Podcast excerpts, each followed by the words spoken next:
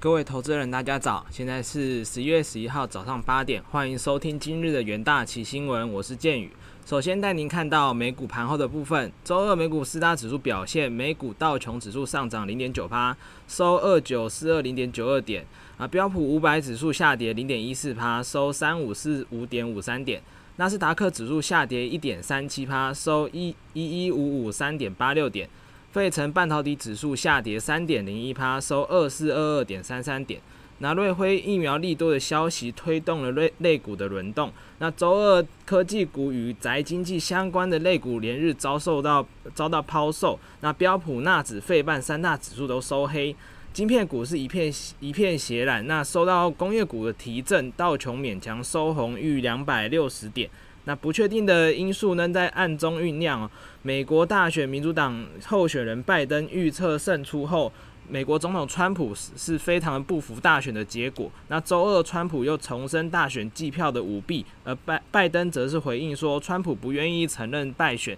令人感到尴尬。那全球新冠病呃新冠肺炎的疫情持续燃烧，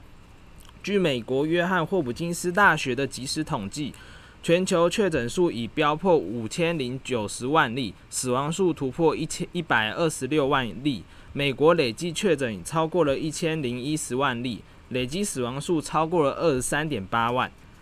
那在纽约汇市的部分，投资人对新冠疫苗的进展保持乐观哦。美元周二持平，日元保持在三周的低点附近，澳币、纽元、人人民币保持小幅升值的走势。那美国制药大厂瑞呃辉瑞周一公布初步实验结果显示，目前的实验性疫苗抵御新冠病毒的效力高达九十趴。那这个消息刺激了投资人的风险胃纳，也提振了全球的市场。但考量到疫苗推出的时间未定，推出后包括分发、储藏，还有一些不确定性的存在，美元并没有进一步走高。追踪美元对一篮子货币的美元指数徘徊在前一个交易日的水准。那美元指数的话，呃，是来到了九十二点七二一六，下跌零点一二。那欧元对美元的汇率报一欧元兑换一点一八一七美元，然后上涨零点零五帕。英镑对美元的汇率报一英镑兑换一点三二七六美元，上涨零点八六趴。澳币对美元汇率报一一澳币兑换零点七二八六美元，上涨零点零八趴。美元对日元汇报汇率报一美元兑换一零五点二四日元，下跌零点一趴。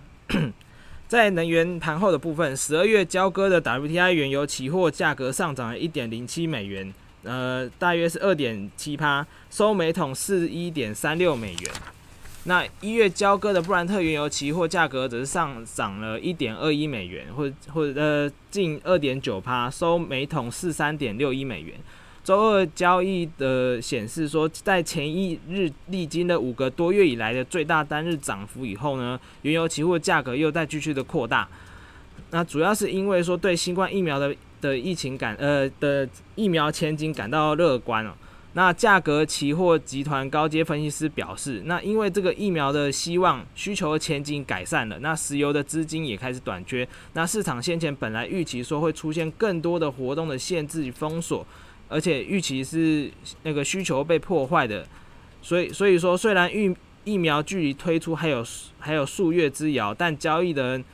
必须为需求回归的前景做一些调整。那且而且需求复苏的速度可能会比生产的速度还要快。那在贵金属盘后的部分，金价在前一日因为疫苗利多的消息大跌后，今日稍微反弹上涨，主要是因为说对全球经济复苏感到担忧，呃以及对出台进一步的财政还有货币刺激的措施的预期，给了避险黄金带来支撑。那现货金价的话，收报每盎司一点八呃一千八百七十六点五美元。那美国黄金期货价格结算的话，只是上涨了一点二趴，报每盎司一八七六点四零美元。那一月交割的白金期货价格只是上涨二点九趴，收每盎司八九二点七零美元。那铜价的话，只是小幅回升。那同样也是因为呃新冠病毒的疫疫苗即将上市的消息鼓舞，那重新提振了对呃经济复苏还有铜需求的一个展望啊。然后，伦敦伦敦金属交易所三月期铜上涨零点三帕，至每吨二六九三六点五零美元。那在国际新闻的部分，苹果首款 M1 自家晶片问世，新 MacBook Air 起价是三零九零零。那台北时间周三的时候，苹果第三场的发表会凌晨登场。那苹果除了推出基基于 ARM 架构设计五纳米制成的 M1 自家晶片，还有还有三款搭载该晶片的 Mac 新品。苹果号称 M1 自自自行研发的晶片为全全球每瓦效能最强、全球最快的核显，而低功耗亦亦成为另一大卖点。Apple M1 晶片搭载了八核心的 CPU。每瓦性能提高三倍，具备最高八核心 GPU，提供全球最快速的整合式绘图处理，还有十六核心的 NPU，以最加快机器学习的速度。那同时，苹果也推出了 MacBook Air 的更新版，这是苹果入门级轻薄笔电，搭载一样搭载 M1 晶片，七核心的 GPU 以及十六核心的神经网络引擎，然后又具备了更长的电池寿命。那在第二则国际新闻部分，美国国务卿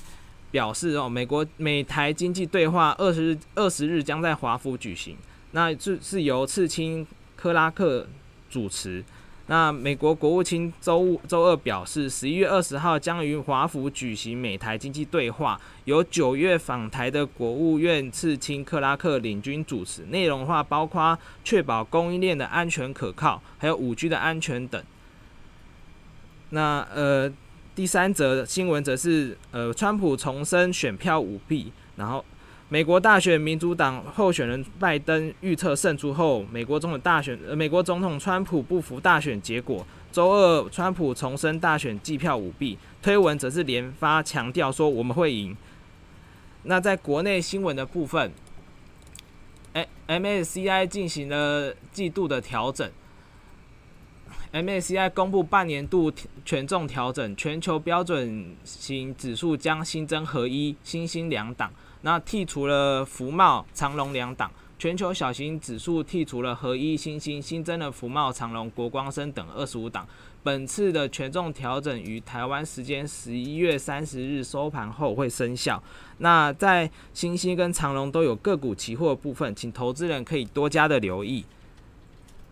那在另外一则新闻，上市柜十月营收写今年新高，上市上市柜公司十月营收出炉，受惠于电子出货的旺季、苹果新机等效应，总营收连续第六个月超过三三兆元，达三点二六二四兆元，月增一点八八，年增率亦由负转正。那累计上市柜公司今年前十月的营收达到二十八点二五兆元，随着十月缴出亮眼亮丽的成绩哦。年减幅度缩小至一点三趴，并并为前十月营收的历史同期次高，仅次于去年同期的二八点六三兆元。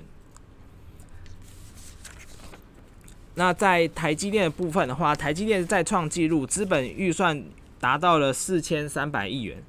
台积电十日董事会通过新台币超过三四千三百亿元的资本预算，改写了新高的纪录。另外，